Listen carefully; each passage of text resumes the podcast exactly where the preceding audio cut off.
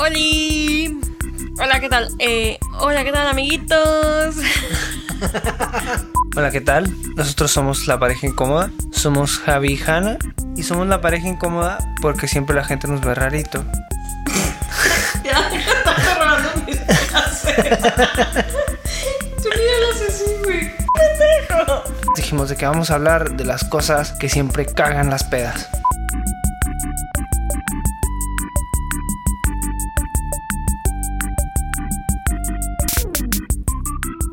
Buenos días, tardes o noches, depende de cuándo nos estés escuchando. Yo soy Hanna. Yo soy Javi y somos la pareja incómoda. Bienvenidos a nuestro décimo episodio y el tema de hoy es las abstinencias. Y esto se nos ocurrió porque Javi eh, quería dejar el café. Bueno, lo está intentando y compró una cosa súper rara que no está buena, pero según él para dejar el café que se llama achiqui. ¿Qué? Achicoria. Achicoria, eso. Entonces dijimos, "Hmm, ese puede ser el tema del podcast, las diferentes tipos de abstinencias que existen. A ver, ahora reviré. Y dije, bueno, no voy a tomar achicoria. Mejor voy a tomar café descafeinado. que sí tiene cafeína, pero poquito. Bueno, pues ni tan abstemio, pero bueno, eh, abstinencia, y les voy, a leer, les voy a leer la definición de Google, que es básicamente es la renuncia voluntaria de complacer un deseo. Ya está, that's it. ¿Y que de qué puede ser? De lo que ustedes quieran, de su esposo, de- del café, de las drogas, del alcohol, etc. Pero los más comunes son drogas, tabaco, alcohol, sexo y cafeína. Y puedes dejar una sustancia. Sustancia. Sustancia, sí. O sea, su- puede ser sustancia, sustancia, pero es. Pero se oye más culero sustancia. A mí se me hace que se oye más sustancia, como que te comiste el ave. Pero bueno, da, da igual, sigue con tu punto. Sustancia suena como que te comiste. Ya, sigue. Bueno, pues puedes abstenerte de una sustancia. Puedes abstenerte de algo porque eres adicto a ello Exacto. o porque le quieres bajar. Ujú. O quieres probar, no sé, cómo eres o cómo te sientes si, si no lo tienes en tu vida. Y no nos olvidemos que cuando te abstienes de algo, te da el famoso mono o el síndrome de abstinencia. ¿Mono se dice en México o se dice aquí? No, o sea, a veces aquí me, se dice me mono, mezcla. allá se dice malilla. Ah, dale, sí. Bueno, no sé si, no sé si en el sur se diga malilla, pero en el norte se dice malilla. Vale, bueno, pues en México te da la malilla, en España te da el mono. Suena muy raro. ¿Cuál mono? Este.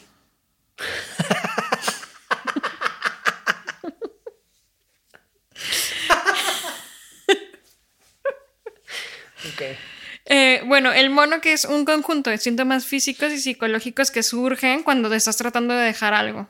O sea, por ejemplo, el café, pues a lo mejor te, te encuentras con más sueño. También dicen que cuando te abstienes de café te pones de genio. Ay, ahora entiendo todo. ¿Te puedo decir yo? ¿Te las puedo decir? Te duele la cabeza. Sí. Te duele un chingo la cabeza.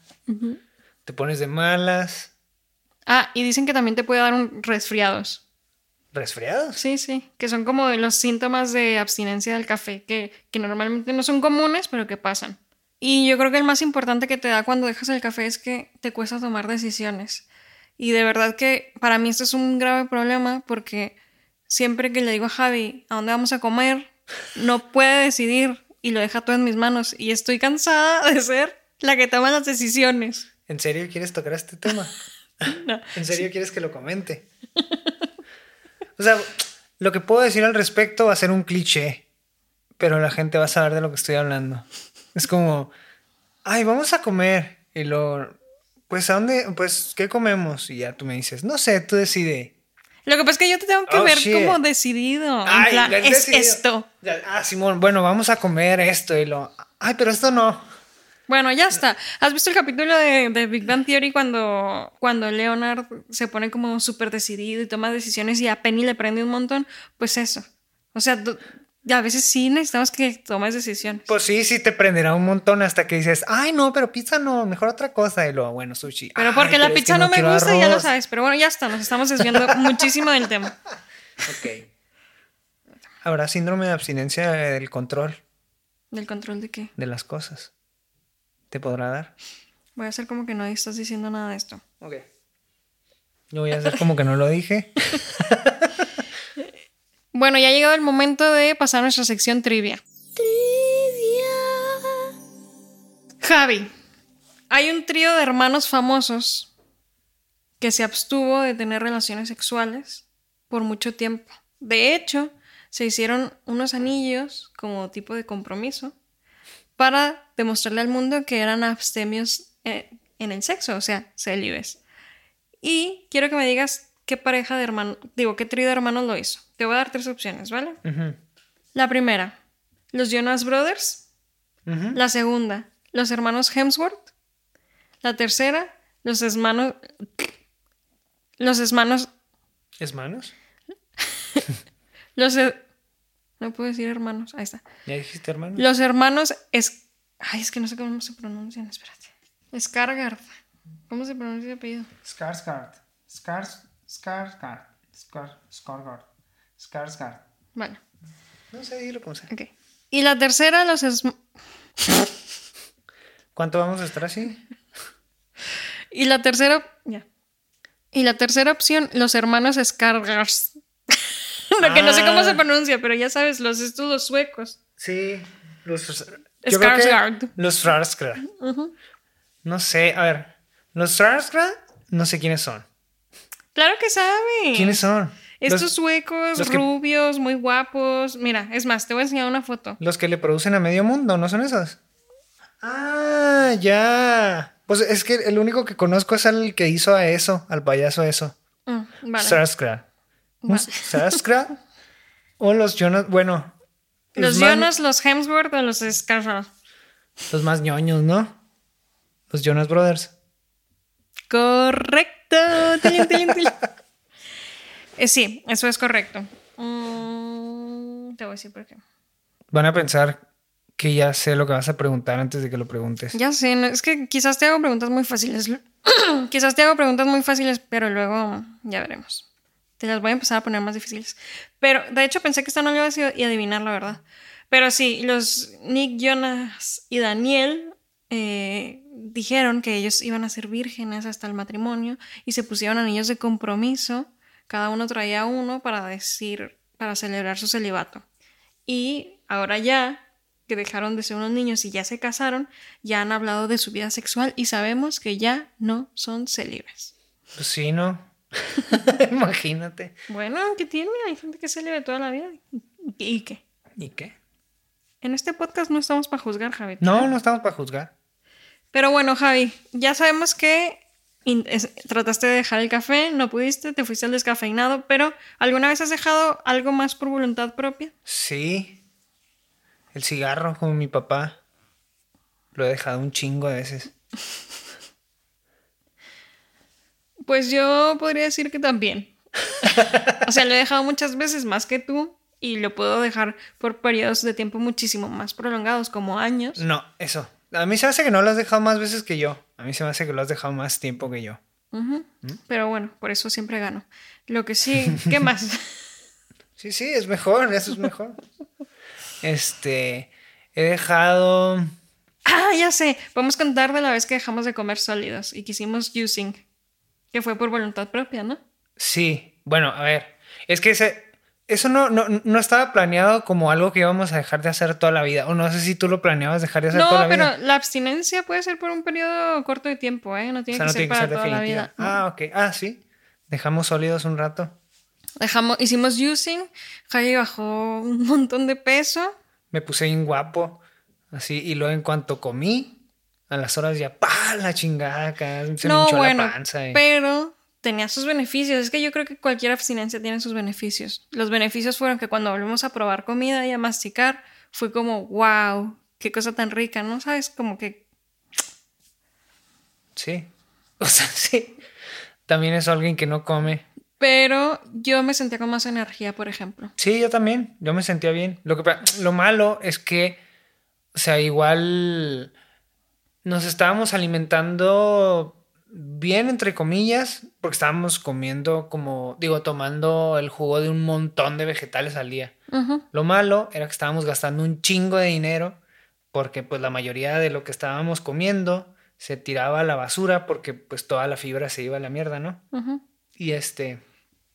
Y ese también sería otro contra porque. Porque pues no estábamos, no estábamos comiendo tanta fibra. O sea, y estábamos tomando más azúcar. Pues sí, pero también yo creo que otra cosa a favor es que cuando entrabas a nuestra casa olía bien rico a pepino.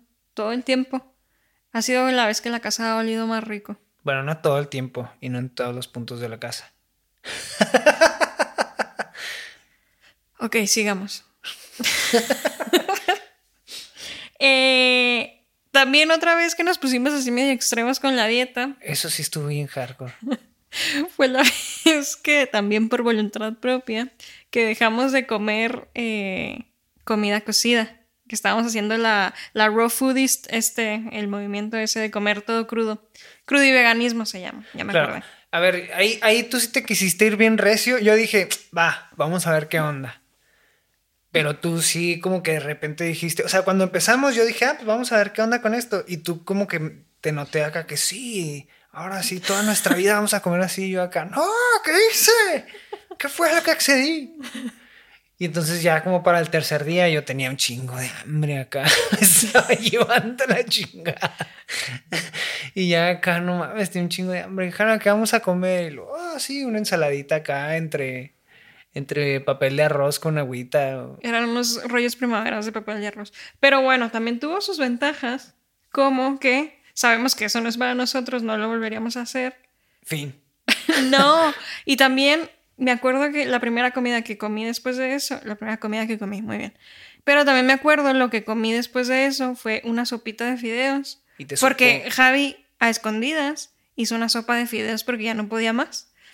Pero yo así como... ¡oh! Lo probé y me supo a gloria y ya. No hubo vuelta atrás. yo, la neta, bueno, no sé.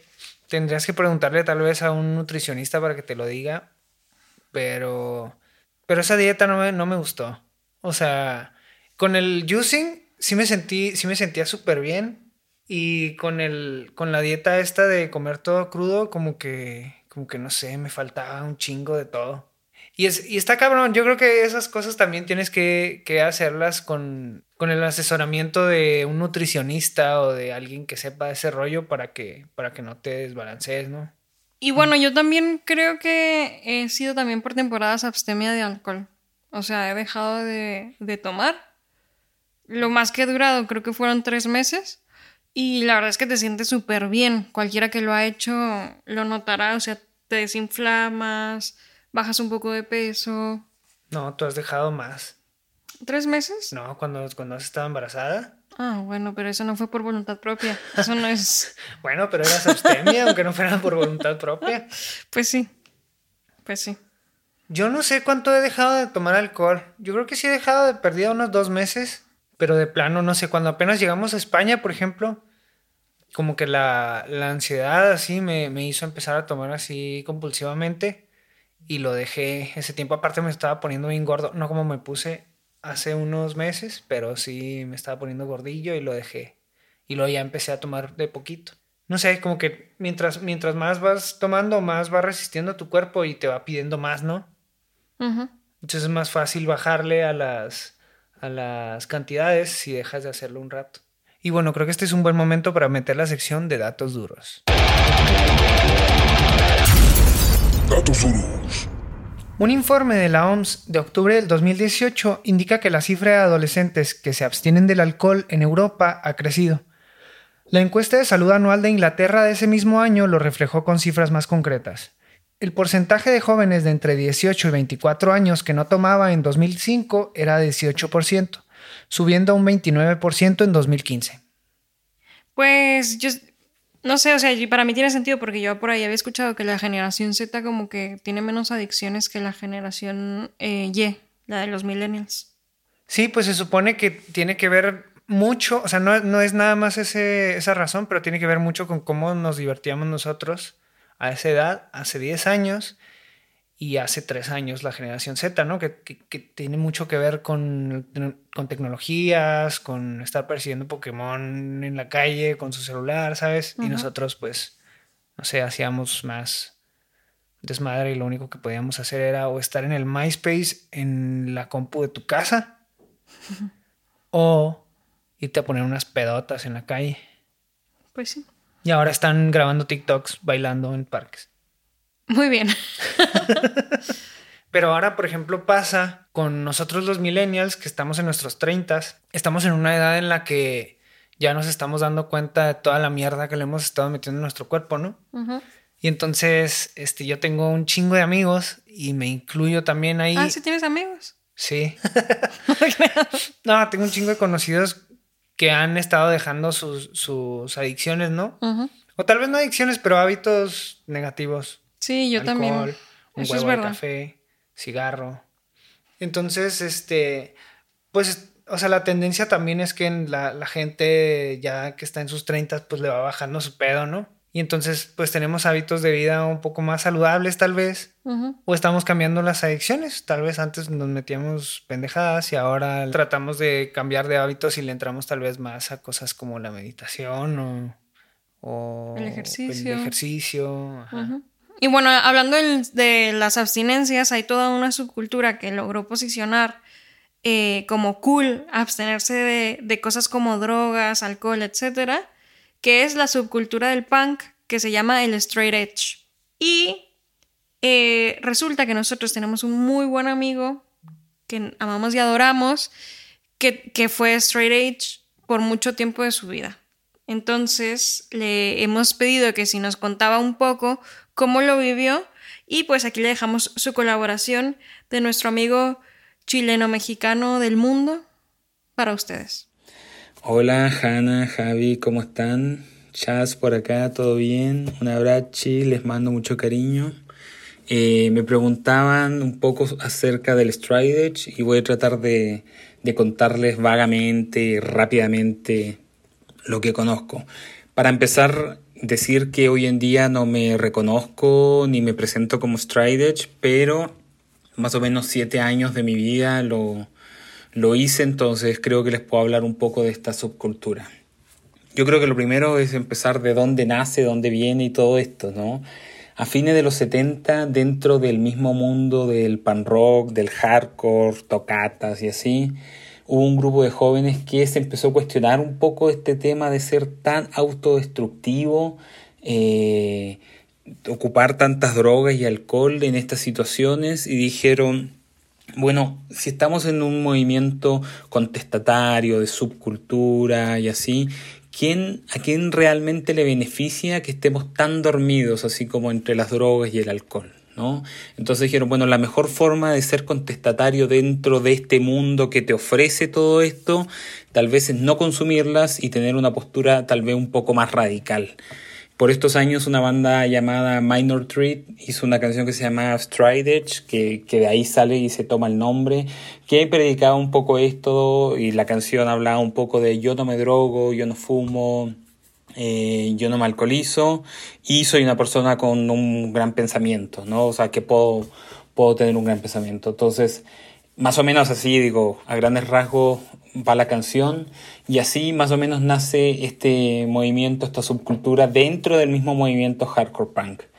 Obviamente eh, esto es algo que nace de forma natural, no es algo que nace con reglas y así, entonces pueden haber distintas teorías de cómo el stride edge luego abraza el vegetarianismo o el veganismo, pero finalmente es algo que también está, está dentro de esta cultura donde uno dice no drogas, no alcohol y no consumo de animales. ¿no? Básicamente esas tres, también se habla de no promiscuidad y, yo podríamos hablar de más cosas, de eh, libertades generales y así, pero yo creo que estas tres cosas lo definen de, de una forma básica. Luego de eso, eh, explicar un poco el simbolismo. Eh, las X en las manos viene porque en esta época, en estos bares y donde se hacían los conciertos y tocatas del mundo pan rock, a los menores de edad le ponían una X en las manos como para que no compraran alcohol en la barra. ¿no? Entonces, esta gente abraza esa idea y dice, bueno, yo me voy a poner una X voluntariamente porque yo no quiero que me ofrezcan alcohol. Entonces, así más o menos se empieza a formar. Eh, un poco de mi aprendizaje y, lo que viví en esta subcultura, yo creo que ahí viene directamente relacionado con mi ciudad, ¿no? Yo soy de Concepción, una ciudad chica, entonces yo viví el movimiento de una forma, pero también he estado en otras ciudades grandes como Buenos Aires o Río de Janeiro, bueno, la misma Ciudad de México. Y he visto que de repente lo viven de una forma distinta, tal vez porque ellos también digo, por el tamaño de la ciudad, pueden tener su propia escena y estar un poco más divididos, ¿no? En cambio, yo lo viví muy cercano todavía a todo lo que era el mundo pan rock, gente como Icano y así. Eh, lo viví también muy cerca del mundo del hip hop y del rap, digo, eran lugares comunes para nosotros de repente tener que compartir escenario con ellos porque, porque no habían tantos espacios, incluso con el movimiento Krishna y otros, o, los mismos Rastafaris, que muchos de ellos también abrazan el vegetarianismo. Entonces, yo lo viví de una forma con mucha mixtura, pero dentro de mi círculo íntimo y grupo de amigos, todos nos reconocíamos como Stride Edge. Eh, algo muy lindo, digo, a esos de tus 18, 19 años, de repente gastar el tiempo en conversaciones que tuviesen que ver con políticas, con cosas como con preocuparte un poco más del mundo, que tuviesen que ver con ecología, que tuviesen que ver con feminismo, que tuviesen que ver con eso, para mí te abre la mente algo que de repente a esa edad no siempre, eh, no siempre estás debatiendo, conversando de ese tipo de cosas. Entonces, nada, esa es la forma en que lo viví yo. Por otra parte, el tema del vegetarianismo, del veganismo, también te hace, o a nosotros nos hizo aclanarnos mucho porque el tema de no poder salir de repente a un lugar, sobre todo estamos hablando de 15 años atrás, tal vez un poco más de tiempo, eh, no poder salir a un lugar eh, a comer comida vegetariana o vegana hacía de que nos juntáramos en una casa, a cocinar y así. Todo esto, esto dentro de un ambiente muy sano en el sentido de que ninguno tomaba ni fumaba, también éramos gente llena de tatuajes y piercing y así, entonces para, mucha gente era algo un poco extraño y contradictorio eh, no cumplir con los cánones que, que, dictaba nuestro outfit, ¿no? O sea, como nuestro, nuestro look. Eh, entonces, nada, para mí fue un momento como muy lindo de esa juventud temprana. Por otra parte, el hecho de ir a una tocata y encontrarte con fanzine, libros y cosas así, nada, para mí es súper interesante de, de, poder conocer un montón de cosas, un montón de postura, un montón de subcultura. Eh, ¿Qué aprendizaje me dejó? A mí, más que el Striders y el tema de vivir sin drogas y alcohol, eh, creo que la subcultura en general del mundo del pan rock me dejó el aprendizaje de, de ser una persona que tal vez cuestiona un poco más, pero yendo específicamente al Striders, también aprendí a divertirme sin drogas y alcohol. Hoy en día ya no soy un adolescente, estoy mucho más grande y eh, la verdad es que nunca le, le, le agarré el gusto al, al, al, emborracharse, al alcohol, como un deporte, digamos, como algo totalmente necesario cuando tú sales eh, en la noche a bailar y así. Entonces, por lo menos a mí eso me quedó. No sé si es algo propiamente de los trailers porque cada, cada persona lo va a vivir de forma distinta. Nuevamente otra, otra cosa es que yo sigo abrazando el vegetarianismo, eh, aunque no me, no me defino porque no me gusta definirme así ni ponerme etiquetas, pero es, es algo que tengo, es un hábito que tengo como parte de mi vida, ¿no? Eh, y por otra parte, yo no siento que haya vivido una juventud distinta, una persona que era buena para tomar y salir y a tomar trago y así, porque yo también salía, yo también soy bueno para divertirme y así. Y de hecho mucha gente no entendía, eh, le parecía gracioso el hecho de que, nada, que yo estuviese haciendo chistes y bailando igual que ellos, siendo que no tenía una gota de alcohol, ni estaba drogado, ni nada. Entonces, creo que eso es un parte del aprendizaje, pues empieza a entender de que para tener personalidad no necesariamente siempre va a estar dependiendo del alcohol o de algún aditivo, sino que más bien uno depende de sus propias ganas. Y eso les puedo contar a grandes rasgos, como le digo, de la forma en que yo lo viví. Eh, el Strider este es un movimiento que sigue muy vivo. Yo cada tanto busco ahí en YouTube nuevas bandas y así.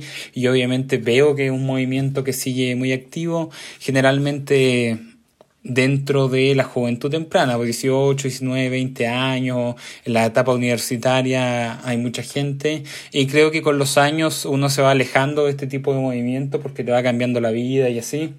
Aunque yo tengo muchos amigos y gente cercana que todavía a sus cuarenta y tantos pirulos sigue muy, muy activo y muy cercano eh, en la escena. Eso nada más, chicos. Saludos, abrachi, besitos para los dos, los vidrios. Está bien chingón, ¿no? Eso. O sea, no sé, a mí, a mí, me dan un poco de celos de, de escuchar esa historia y de no haber, de no haber tenido como cerca de mi círculo como esa información, ¿no? Porque tal vez a mí me hubiera servido mucho tener esa información en ese entonces. No sé no, no quiero parecer este poser, pero en ese entonces, por ejemplo, a mí me costó mucho empezar a tomar, porque yo me ponía un pedo muy rápido y siempre me ha hecho mucho daño. Ajá. Me hace mucho daño el alcohol. Este, a fumar yo no empecé a, o sea, como que toda la gente a mi alrededor fumaba y yo pues no mucho lo forcé demasiado y empecé a fumar, fumar bien como hasta los veintitantos. Entonces, no sé, como tener, tener eso alrededor y aparte tener la, oportunidad de hacer crecer tu, tu, intelecto y tu cerebro compartiendo ideas y, y, formándote desde tan temprana edad está muy chingón, ¿no? Sí, la verdad es que está bien chido y a mí sí se me hace eso como el verdadero punk, ¿no? O sea, porque en verdad ese movimiento era como súper contestatario, pero luego terminaron haciendo lo mismo que cualquier, que cualquier otro movimiento, dejaron de ser punks o punks, eh, nunca sé cómo decirlo. Eh, pero esto sí se me hace así como de verdad rebelarse en contra de todo y como ser súper radicales. Y no sé, se me hace súper interesante la parte que toca Chas cuando habla de que él no tuvo una juventud distinta a los demás, que mucha gente se podría pensar eso como pero no tomaste, ¿cómo te la pasaste padre cuando eras joven? Pero es que no lo necesitas, ¿sabes? O sea, más bien es algo que nos han impuesto y que nos dicen que necesitamos, pero realmente no. Yo, por ejemplo, a mí también me da un poco de envidia porque yo quizás en una fiesta en la que no bebo, yo sé que no me voy a divertir tanto como si bebiera. Y está mal, ¿sabes? Porque eso significa que no conozco mi lado como más divertido sin alcohol. Sí, pero es por más por un hábito, ¿no? Que tenemos, no tanto porque no se pueda. Sí, no es porque no se pueda. No, y retomando el punto este de, de, de que es realmente lo más contestatario, ¿no? O sea, porque el sistema te pone enfrente un montón de, de sustancias para embrutecerte o para dormirte o para... Pues para que, que entretengas tu cerebro, ¿no? Como en lugar de ponerte a leer o ponerte a aprender o, o compartir con gente, pues ponte a pistear o fuma un chingo o no sé qué para mantener una industria que solo se dedica a eso, ¿no?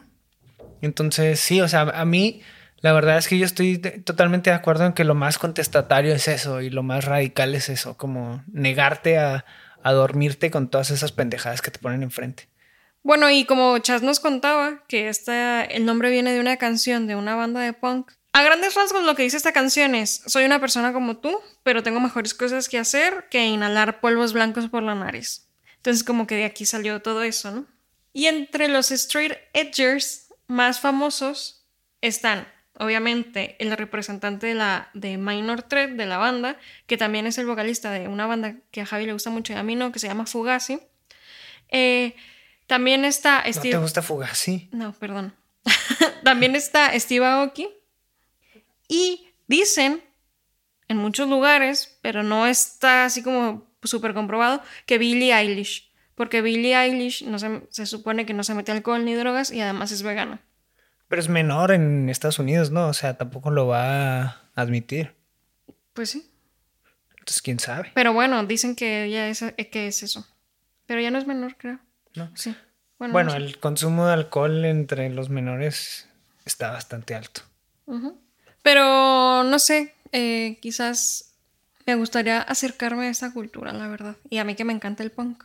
Y bueno, el straight edge, como ya ven, por Billie Eilish y Steve Aoki y tal, es como una subcultura que sigue estando viva y que lo pueden investigar más a fondo. Está súper interesante, la verdad. Y me encanta tener un amigo que haya formado parte de esto. Pero bueno, pasemos a la conclusión. Pues yo creo que es, es fácil y más en, en tu época de, de, adolescencia, como dejar que las sustancias que consumes te definan, ¿no? Como, ay, yo soy bien marihuano.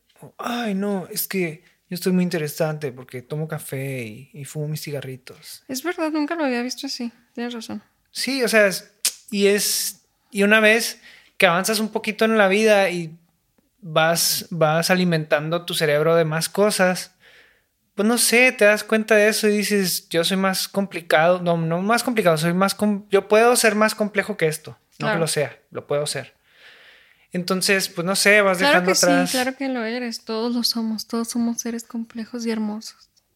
Sí, sí, pero me refiero a que al tipo de información que vas consumiendo y a cómo te vas definiendo a ti mismo, ¿no? ¿Qué tipo de camino sigues? Entonces, creo que es ahí realmente en donde te empiezas a descubrir a ti mismo cuando dejas de, de, de definirte por qué cosas consumes. Sí, total. Y yo también creo que, que abstenerte de cosas, porque las veces que la hemos hecho, eh, te hace aprender como un montón de cosas de ti mismo, ¿no? Y de tu cuerpo sobre todo, de, de cómo funciona. Por ejemplo, cuando hicimos lo del juicing, eh, yo me sentía como con más fuerza, me sentía como que con mucha fuerza de voluntad y eso me hacía sentir orgullosa de mí misma también. También me tenía dejar el alcohol y todas las demás cosas me hacían estar como en un estado mental más alerta. Entonces, por ejemplo, a la hora de, de meditar o hacer esas cosas, la verdad que eso te viene muy bien. Y también si tienes ansiedad, pues también te viene bien porque no estás bajo los efectos de absolutamente nada. Y bueno, pues de nuevo agradecerles que nos hayan acompañado hasta este punto invitarlos a nuestras redes sociales. Estamos en Instagram como arroba la pareja incómoda. Uh -huh. Cuéntenos a qué tipo de cosas se han abstenido. Y qué cosas quieren dejar también. Uh -huh. Y si se les ocurre algún otro tema del que podamos hablar, también son bienvenidos. Escúchenos en Apple Podcasts, en Spotify y también acabamos de entrar en una nueva plataforma que se llama Podimo, que próximamente va a estar disponible en Latinoamérica. Ahorita solo está en España, Dinamarca, UK y no me acuerdo cuál otra. Pero pues ahí nos van a ver próximamente. Lo vamos a estar anunciando en redes sociales. Y muchas gracias. Nos vemos. A la próxima.